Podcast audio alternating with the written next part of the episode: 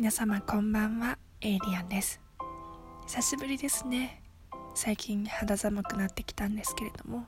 皆さんいかがお過ごしでしょうか？まずは今日のエイリアンなかなかにアンラッキーな日だったのでちょっとだけ愚痴を言わせてください。というのも遠出しようとしたらもう自転車のパンクが発覚してしまってピシューとその時点で心がしぼんでしまったんですけれども遠出の計画はやめてふらり散歩をしたり自転車を引きずりながらですね散歩をしたりふらっとカフェに立ち寄ってみたんです。でそこでこう特に本とかノートとか持ち合わせていなかったのでもうその心が赴くままにご飯を食べてのんびりしてたんですけれども横から女性のお客様2人組の面白い話が聞こえてきたのでなるほどな。真理だなと思ったことを皆さんにこっそり共有したいと思います。というのは恋愛は仕込みが8割という名言を聞いてしまったんです。仕込み準備というと、まあ、皆さんよく事前準備をしっかりやりなさいというふうに職場や学校で言われることあるんじゃないでしょうか。私の上司にもよくくどくど くどくどと言っちゃいけないか。でもあの口酸っぱく注意されることがあります。でもなかなか恋愛においても事前準備なんて概念なかったものですからついつい聞き耳立てちゃってなんかもうそれを悟られないようにバレないようにしてるのが精一杯でした。どういうことかというと、まあ、私たちのよくある考え方だと運命の人にこう見つけに行きたいとかいい人いないかなっていうふうにあの考えたりしがちですがその方のあの名台詞によるといい人を自分で作り上げていく築き上げていくその過程でめちゃくちゃコミュニケーションであの念入りに力を入れるそうです。どういうことかと言いますと例えば自分の中である程度理想像というものがあると思うんですよね。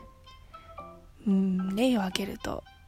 例えばこう社会人だと財力ここは欠かせないですよね。年収おいくら万円とかあると思います。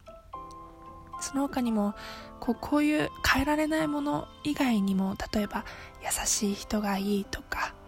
もっと知性的でたくさん本読む人がいいとかそういったところに目をつける人も多いかと思います。でその女性は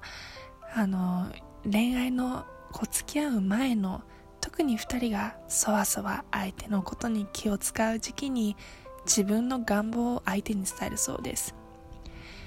自分の彼氏だったら知性のある人がいいなとか。自分だったらこうまめに連絡してくれる人が嬉しいなとか。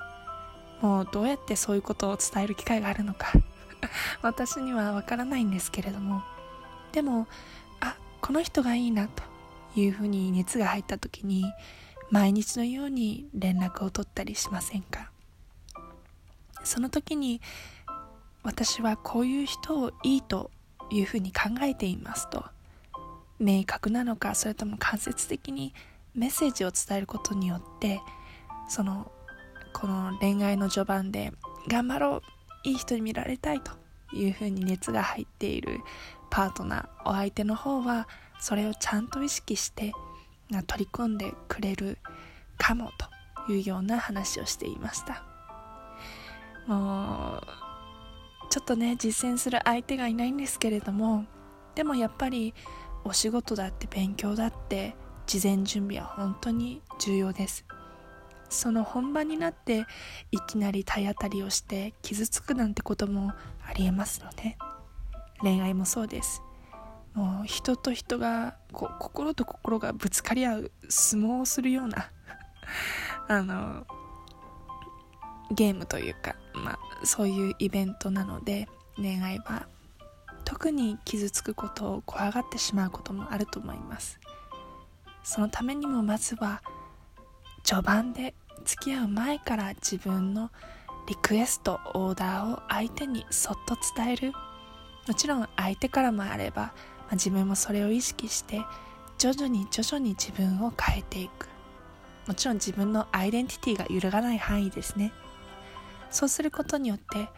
もしかしたらその人がいつまにか運命の候補生になってるかもしれない。運命の人とは言えないので、まあ、それはもう結果ですから運命の人候補1みたいな特別な存在になってるかもしれないなというふうに思いました。とこのように考えると私が今日自転車をパンクさせてしまったのも実はラッキーなことだったかもしれないですね。無料で面白い講座を聞くことができました。はい今日はここまでとなります。たまにイヤホンを外して街中で風の音を聞いたりあるいは人が話してるのをこっそり聞き耳を立てるのも面白いことですね。ちょっとずつ続けてみたいなというふうに思います。それでは皆さんまた明日からも頑張りましょうね。おやすみなさい。晚安。